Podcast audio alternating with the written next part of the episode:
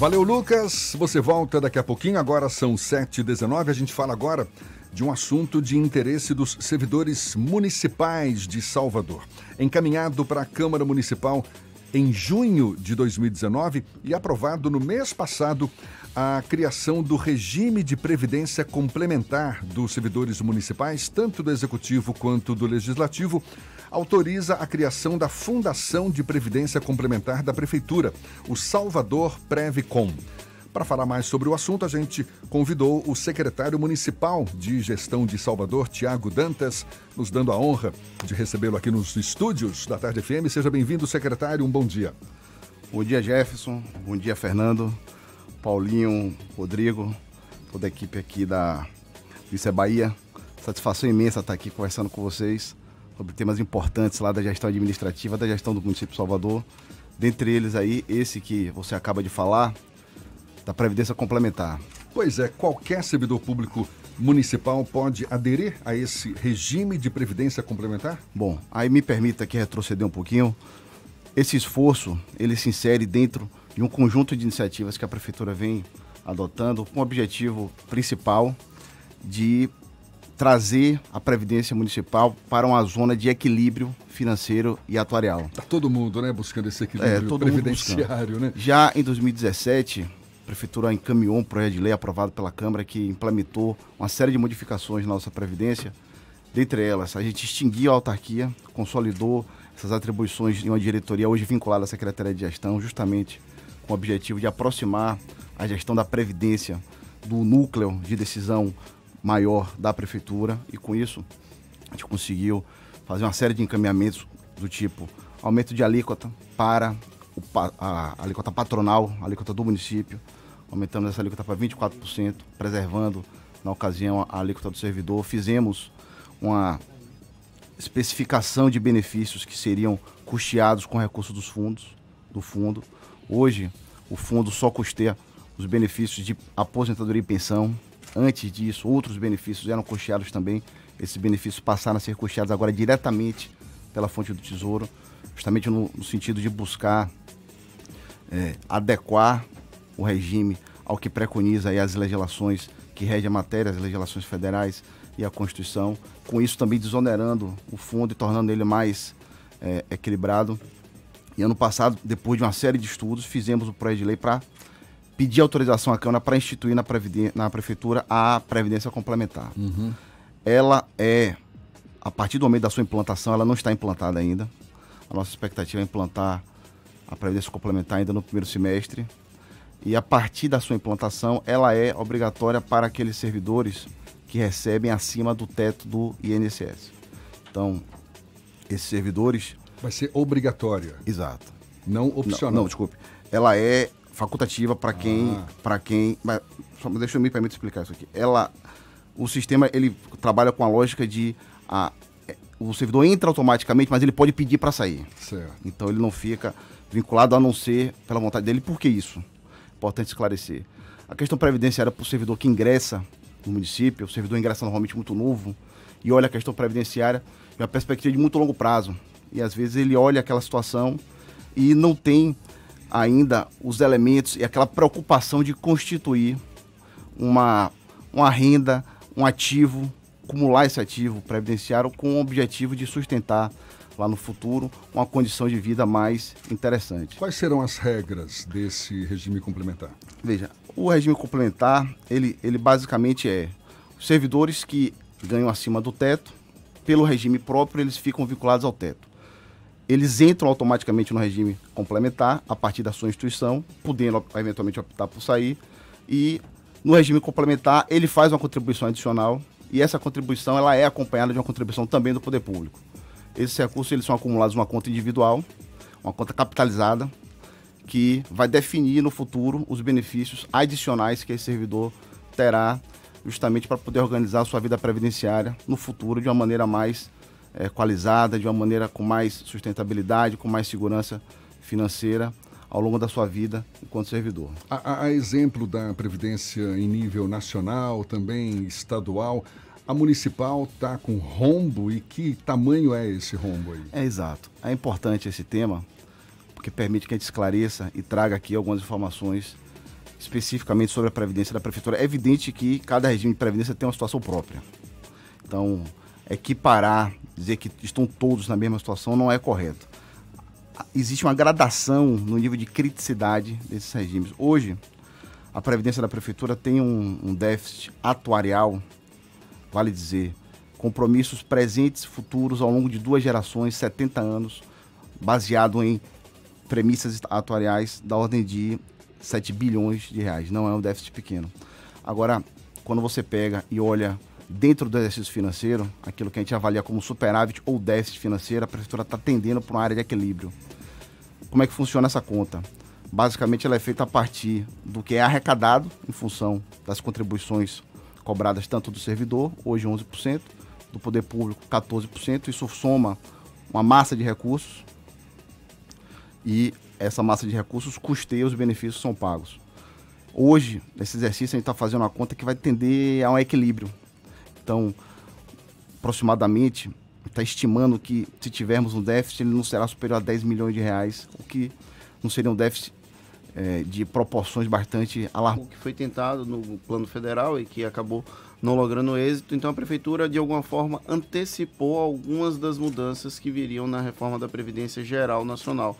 A partir... Estabeleceu que a implantação de previdência complementar seria uma obrigação de todos os entes. E essa obrigação deveria ser cumprida num prazo de até dois anos.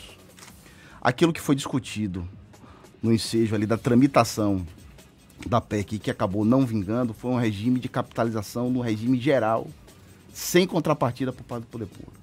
Então a gente está falando aqui de uma coisa completamente diferente. É uma previdência complementar com a previsão de contrapartida do poder público de tal modo justamente a constituir esse, esse ativo, esse fundo vinculado ao servidor que assim fizer a opção de permanecer, como eu expliquei, ele entra automaticamente, mas tem a opção de sair após a implantação da previdência complementar, não está implantada ainda. Nós estamos fazendo os estudos, conversando com os institutos que já existem hoje para avaliar quais são as melhores condições que podemos construir e ofertar para o servidor municipal e agora trazendo para a questão da reforma da Previdência propriamente dita. É, o governo federal aprovou uma reforma. Essa reforma, em princípio, é vinculante exclusivamente para os servidores federais. Você deve ter observado, eu vejo aqui a cobertura de vocês. Vários estados da federação, só me engano 20, já fizeram encaminhamento de reformas específicas. E aí a Constituição permitiu, isso é uma novidade, que nessa estipulação dessa reforma se, é, se consagrassem regras específicas, regras diferentes para cada estado. Então, o estado da Bahia fez um encaminhamento de uma reforma da Previdência com regras diferentes. Ontem eu assistia a, entrevista do secretário de administração, com regras diferentes daquelas que foram estabelecidas para a União. Outros estados já fizeram, inclusive, acho que, salvo engano, 13 já aprovaram as suas reformas. E a prefeitura está estudando de que maneira nós iremos encaminhar e em que momento essa reforma. Nós temos uma consultoria que está dando todo o apoio à realização desses estudos, estabelecendo todos os cenários possíveis e a partir da definição desses cenários, o prefeito Assemineto vai fazer uma avaliação de o que encaminhar e de como encaminhar no momento devido, obviamente. A estimativa é ainda esse ano, porque é, é, o momento político é ano eleitoral, há um impacto de uma eventual reforma da Previdência no dia a dia da Câmara de Vereadores, porque há um processo natural de desgaste quando esse tipo de matéria é encaminhada ao Legislativo. Há uma certeza que vai ser encaminhado ainda esse ano ou isso pode ser postergado? Bom. Porque o governo do estado diz que se não alterar algumas regras, ele se torna inapto para receber recursos de convênios. A prefeitura não tem interesse em ficar inapta para receber recursos de convênio do governo federal. Exato. Aí cabe também um, um, outro esclarecimento, porque o tema tem várias vertentes e se a gente enquadrar apenas uma delas, a gente foca numa parte, mas não consegue capturar o todo. Um, não tem uma definição ainda de se será encaminhada e quando será encaminhada. O prefeito fez uma demanda para a Secretaria de Gestão, demanda essa de fazer um estudo e trazer para ele os cenários e o que cada, o que cada cenário desse traria de benefício na perspectiva de equilíbrio atuário financeiro da nossa Previdência. E aí eu vou lhe dar um número preliminar, um número baseado no estudo que foi feito logo na origem, se a prefeitura adotasse as regras que a União adotou, a gente estimaria uma redução desse déficit atuarial de 7 bilhões e 35%. Então veja que é uma redução, uma redução bastante substancial, mas não é uma redução que resolve em definitivo o problema. Significa dizer que outras medidas serão tomadas nesse é, esforço maior de resolver de uma vez por todas, até porque é um tema que interessa a cidade como um todo. Quando a, a previdência ela é deficitária, no curto prazo ela representa um consumo muito expressivo do orçamento e no longo prazo ela representa dívida, que de alguma maneira é, é suportada pelo contribuinte. Agora, um ponto específico que foi tratado é justamente a questão da alíquota.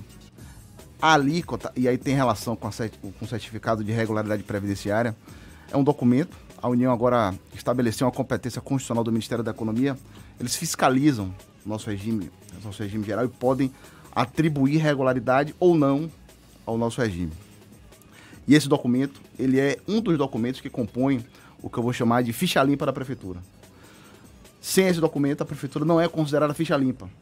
E sem ser considerada ficha limpa, a prefeitura não consegue contratar operações de crédito, se habilitar a receber uma série de transferências. Portanto, é um documento que tem é, um caráter crucial para a gestão municipal.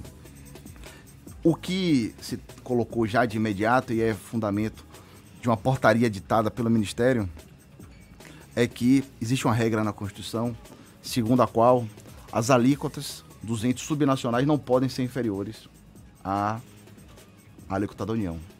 E com a reforma da Previdência, a União majorou as alíquotas. O Ministério editou uma portaria estabelecendo um prazo até julho, se não me falha a memória, para que os entes fizessem essas adequações sob pena de ter a sua certidão negativada. Esse ponto é o ponto que está sendo estudado, justamente para avaliar o melhor momento de fazer isso, com considerações de diversas ordens. A ideia é que se busque uma solução que promova o máximo possível de equilíbrio no regime. Eu tive participando, Jefferson, na, no FONAC, o Fórum de Secretário de Capital, que aconteceu agora no final do ano. Esse ponto foi um ponto bastante discutido, porque de alguma maneira, o Ministério impôs uma obrigação aos entes subnacionais, só que impôs uma obrigação parcial. Por quê? Porque, de um lado, ele só tratou da questão da alíquota, mas sem se perguntar se, resolvendo a alíquota, se resolveria o equilíbrio financeiro como um todo. E lá se ponderou isso, se não seria o caso de se ter mais tempo para se fazer um estudo amplo e se fazer uma proposição que já contemplasse eventualmente outras modificações além da alíquota que pudessem, elas somadas, permitirem a Previdência convergir para uma zona de equilíbrio. Isso gerou um documento, foi apresentado ao Ministério, vai ter ainda agora em fevereiro uma reunião para que esse tema possa ser discutido é, presencialmente. E a partir desses entendimentos, existia uma clareza sobre que tipo de postura a União aí, veja que não é discricionária, não é querer ou não querer fazer. Aí é o que está sendo colocado de maneira mandatória a União está colocando essa obrigação como algo de cima para baixo. E com a contrapartida extremamente negativa, que aí tem um potencial imenso de prejudicar ou tornar muito difícil, ou criar uma série de obstáculos para a gestão municipal, que é a negativação desse certificado, que, como eu, repito, como eu disse e repito, é agora um documento constitucionalizado. Existia muita discussão sobre se a União tinha essa competência. Agora essa discussão foi superada porque isso foi colocado diretamente na Constituição, através da reforma da Previdência e, portanto, é algo que a Prefeitura precisa se adequar sob pena de sofrer essas consequências que eu falei aqui. Qual a diferença dessa alíquota? A União chega a 14% e a Prefeitura, os servidores, a Previdência Municipal é 11%, é essa a diferença? Eu vou pedir para o secretário Tiago Dantas segurar a resposta para já já. A gente conversa com o secretário municipal de gestão de Salvador e a gente retoma esse papo já já. Agora, 26 para as 8 na tarde FM. Valeu, Thaís. Até já. Agora, 17 para as 8, a gente retoma o papo com o secretário municipal de gestão de Salvador, Tiago Dantas. Estamos falando aqui de previdência complementar, previdência municipal, enfim. E ficou uma pergunta no ar, Fernando. Eu perguntei se existe algum tipo de perspectiva de aumento da alíquota, já que a alíquota federal foi para cerca de 14% e a alíquota da prefeitura é um pouco menor. Se existe essa perspectiva de alteração da alíquota. Bom, aí eu vinha explicando e é importante ter muita clareza a respeito desse ponto, que existe uma regra na Constituição Federal que estabelece uma obrigatoriedade dos entes subnacionais, estados e municípios, de manterem alíquotas não inferiores às alíquotas praticadas no âmbito federal. A PEC, que foi aprovada, a reforma da Previdência que foi aprovada pelo, pelo Congresso, ela estabeleceu uma métrica de alíquotas que são progressivas. Então hoje no governo federal a alíquota não é 14%. Ela varia de uma banda que, salvo engano, vai de 7,5% a até 22%. Uma alíquota progressiva em função da remuneração percebida pelo servidor. Recentemente o Ministério da Economia editou uma portaria. E aí veja, tem uma obrigação constitucional aí que está posta diretamente para os estados e municípios de não ter alíquotas inferiores a dos entes, a do ente federal, a do governo federal. E essa portaria veio estabelecer justamente, justamente um prazo para que estados e municípios se adequassem a essa regra constitucional.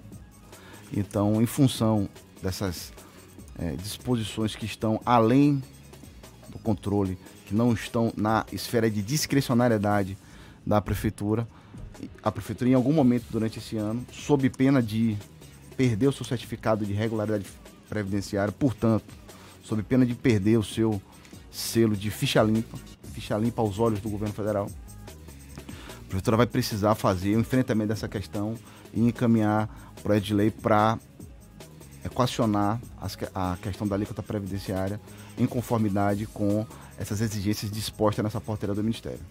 A gente tem a Secretaria de Gestão também é responsável pelas negociações com as categorias profissionais referentes a reajuste salarial, as categorias de servidores públicos do município. Secretário, já foram iniciadas as conversas para a campanha salarial 2020 e quando devem acontecer? Qual é a perspectiva para este ano? É, veja, Fernando, ano passado as negociações relativas à campanha salarial se estenderam ao longo do ano inteiro. Então, a gente teve negociação ali que ficou, é, enfim, foi finalizada volta de novembro, último ponto que inclusive foi tratado nessa pauta de reivindicação e que foi atendido pela prefeitura, vocês acompanharam, foi o encaminhamento de um projeto de lei para a concessão de um abono para os inativos. O prefeito vem fazendo esse abono, uma medida de compensação ao longo dos últimos dois anos e fruto dessas negociações, trabalho do sindicato, a gente construiu essa proposta que gerou o projeto de lei e a prefeitura está pagando esse abono agora em janeiro. Esse ano é um ano eleitoral e a legislação eleitoral estabelece uma série de limitações de tempo para que essa negociação aconteça. Ela não aconteceu ainda. Ano passado houve uma tratativa em mesa de antecipar essas conversas em relação ao que aconteceu nos anos anteriores. Então a gente imagina aí que logo após o carnaval nós estaremos sentando para discutir a campanha salarial do ano 2020, que tem de acontecer aí até o carnaval, que também é a prática lá acontece todo ano, é a gente sentar com as entidades justamente para discutir as questões de condições de trabalho durante o carnaval. No ano passado, negociações ao longo do ano todo, ou seja, não foram negociações fáceis. Espera-se também negociações difíceis para agora 2020? Exato. O, o ponto, qual é o ponto? A situação fiscal, de um modo geral, dos entes públicos é a situação que está posta aí diariamente na imprensa. Não é uma situação de grandes facilidades é preciso se ter todo cuidado para que não se transija com um princípio que é muito caro à administração pública e é um princípio que é de interesse direto da população, que é o princípio da responsabilidade fiscal. Ontem a gente estava preparando um relatório e nesse relatório a gente acusou o seguinte, que com um fruto muito concreto que a responsabilidade fiscal trouxe para a prefeitura foi uma redução significativa nos contratos que nós mantemos, porque a prefeitura ganhou um selo de boa pagadora, pagadora séria, e isso fez com que os contratos da prefeitura se tornassem um objeto de disputa por players do Brasil inteiro, com um ganho imenso de eficiência, um ganho imenso de economicidade, isso tudo fruto da responsabilidade fiscal. E aí quando você pega esse tema e correlaciona com o tema que é o tema da campanha salarial, sabendo que a despesa com o pessoal da prefeitura é uma despesa que representa tal, certamente a parcela mais significativa do orçamento, é, é natural que, é, dadas as circunstâncias, se tenha aí uma condição muito apertada para se fazer concessões sobre, esse, sobre, sobre essa rúbrica. Tem alguma categoria em particular que seja mais difícil de negociar? Não, de um modo geral, eu não posso deixar de registrar a, a qualidade extremamente positiva da relação que tem sido mantida com todos os sindicatos, sem exceção. Então, a gente percebe claramente que existe um processo também de compreensão por parte dos servidores em relação às circunstâncias. Nós temos feito. Mas tem sindicatos que gritam mais, não é? não, mas é a variação, enfim, tem muito mais a ver com o momento ali da conversa do que com uma característica intrínseca, vou dizer assim. E a relação é muito boa, muito respeitosa. É uma, uma relação com bastante transparência as últimas reuniões, a gente fez questão de trazer a Secretaria da Fazenda. As apresentações que foram feitas para os sindicatos foram as apresentações que foram feitas para a Câmara de Vereadores, a mesma, os mesmos números, com tudo aberto, justamente para deixar claro que é, quando existe a possibilidade, a Prefeitura vai lá e concede condições mais favoráveis, inclusive financeiramente, de trabalho para os servidores. Quando não existe a possibilidade, a gente precisa contar com a compreensão, porque ninguém vai se comprometer a fazer aquilo que não é possível. O senhor participa diretamente das Participo, negociações? faço questão. Para mim é uma grande satisfação. Vai lá, bate na mesa. Não, não. É, como eu disse. Pela eu... calma dele aqui, dá para ver que ele é... não bate na mesa. O tom é sempre super amistoso. Aqui ali, às vezes, tem uma ferramenta normal. São muitas pessoas externando seus pontos de vista, são os interesses ali das famílias que estão também colocados. Então aqui ali é possível que tenha um, um acirramento é, que fuja um pouco da normalidade, mas de um modo geral, e aí você pode fazer esse levantamento, pode conversar com, com todos os dirigentes aí do sindicato, a gente tem mantido uma conversa extremamente produtiva, respeitosa e, e que tem trazido frutos aí importantes para os servidores.